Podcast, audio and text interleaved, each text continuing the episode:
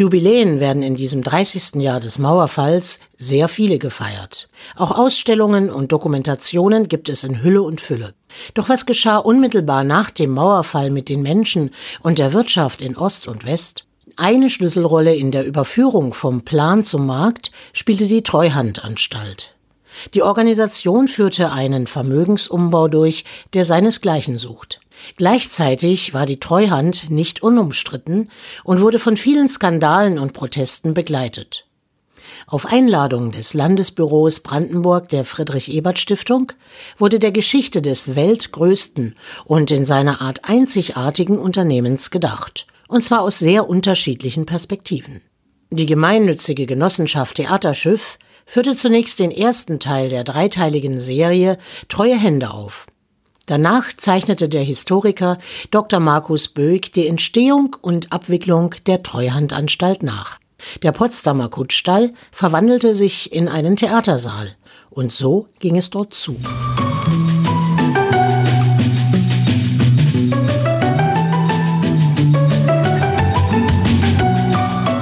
Dirk, mhm. ich habe heute eine Stelle angeboten bekommen. Wird's jetzt im Ministerium zu liberal? Sei nicht albern. In einem halben Jahr ist ja sowieso Ende, dann wird alles anders. Machst dir Sorgen? Ja, natürlich. Ich kenne keinen besser ausgebildeten, ehrgeizigeren Menschen als dich. Du wirst überall was bekommen. Mit Kusshand. Was hast du denn angeboten bekommen? Hm? Eine Stelle bei der Treuhandanstalt. Nicht dein Ernst? Ja. Dachte ich mir schon, dass dir das nicht gefällt. Nicht gefällt? Ich, ich habe mein Leben für eine bessere Welt eingesetzt. Ich bin hier in euren eingemauerten autoritären Staat gekommen, um was für die sozialistische Idee zu tun, bevor die Diktatur sich vollends kaputt macht. Danke, dass der nette Westjunge hergekommen ist, um uns was Gutes zu tun. Es hängt halt nicht jeder sein Winkelement in den Wind, so wie du. Sag mal, spinnst du? Warum greifst du mich denn jetzt an? Willst du hier eine Beziehungskrise draus machen, oder ja? was? Es war nur ein Angebot. Ich muss das ja auch nicht annehmen. Stimmt. Während Birgit versucht, sich mit der neuen politischen und ökonomischen Situation zu arrangieren und ihr die Wirklichkeit in Form eines apfelessenden und arroganten Vorgesetzten am neuen Arbeitsplatz Treuhand entgegenspringt, bringt ihr Lebensgefährte Dirk für die Karriereabsichten seiner Freundin wenig Verständnis auf. Am anderen Ende des Erzählstrangs kämpft Birgits beste Freundin Silvia um den Erhalt ihres Unternehmens und Arbeitsplatzes. Der wilde Osten, die Goldgräberstimmung von Investoren und Wirtschaftscowboys spiegelt sich in diesem Stück als Gratwanderung zwischen Hoffnung und Enttäuschung. Nicht selten wird gelacht über die Dialoge, doch das Lachen bleibt kurz darauf im Halse stecken.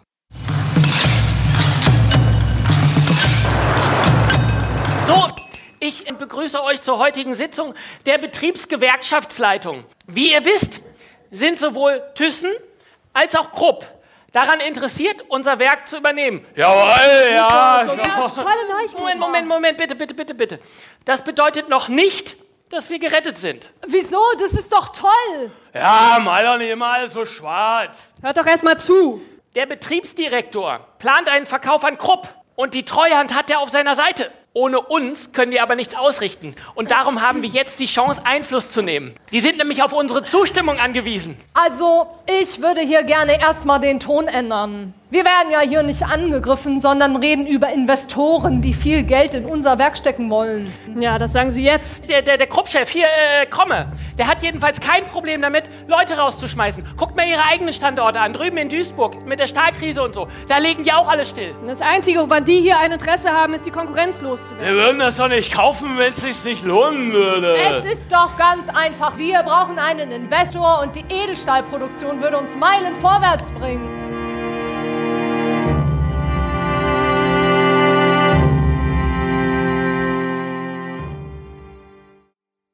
Wie treu waren die Hände, die die Menschen im Osten begleiteten in die Privatisierung? Und wie kam es überhaupt dazu, dass diese größte Holding der Welt gegründet wurde?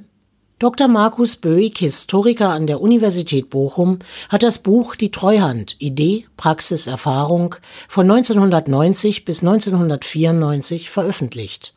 Und seine Recherchen über dieses Thema in einem sehr kurzweiligen Vortrag dem Potsdamer Publikum näher gebracht. Die Idee am runden Tisch war, das volkseigene Vermögen zu bewahren in einem ersten Schritt und in einem zweiten Schritt zu demokratisieren, also per Einteilscheinen an die Bevölkerung zu verteilen. Man schreibt schon so einen Entwurf, Herr und Frauen so und so erhalten hiermit ein 16 Millionstel des Volksvermögens. Das ist im Prinzip die Idee am runden Tisch. Die letzte SED-PDS-Regierung unter Hans Modrow greift das auf. Man gründet eine Treuhandstelle, überträgt ihr das volkseigene Vermögen, nimmt aber Abstand von der Anteilsscheinlösung. Hier liegen quasi die Ursprünge der Treuhandanstalt. Sie soll bewahren. Doch sehr schnell wird die Treuhandanstalt vom ersten Chef Detlef Carsten Rohwedder umgekrempelt.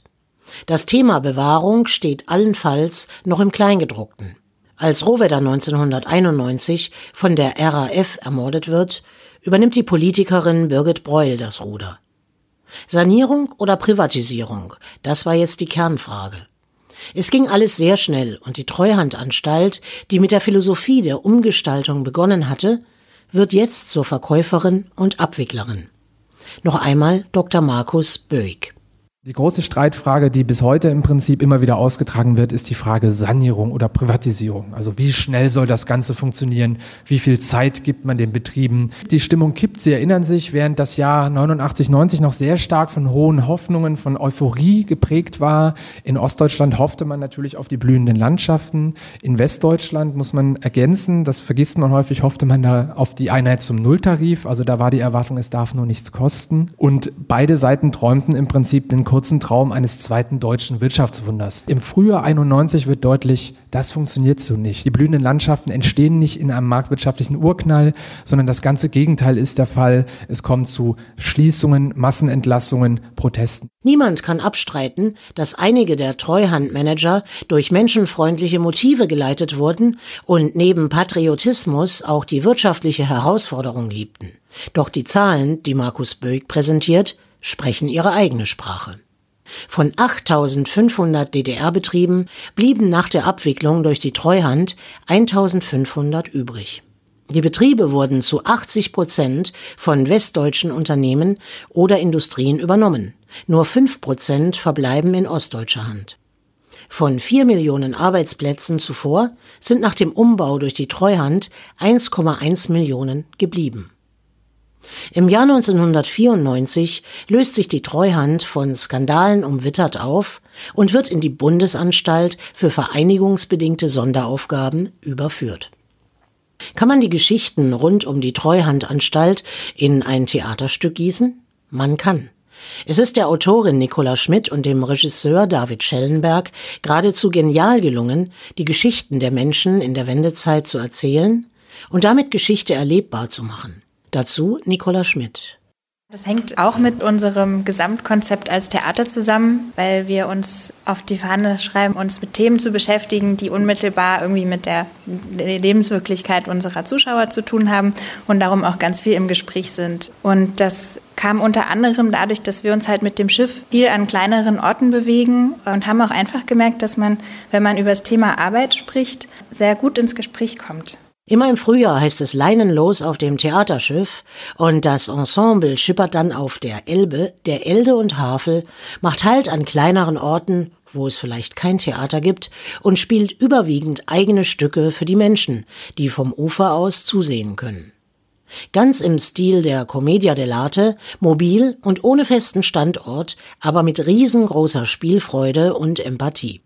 Theatergründer und Regisseur David Schellenberg Tatsächlich so im Produktionsteam war das bei uns, dass wir nicht vorher hätten sagen können, was die Treuhand ist.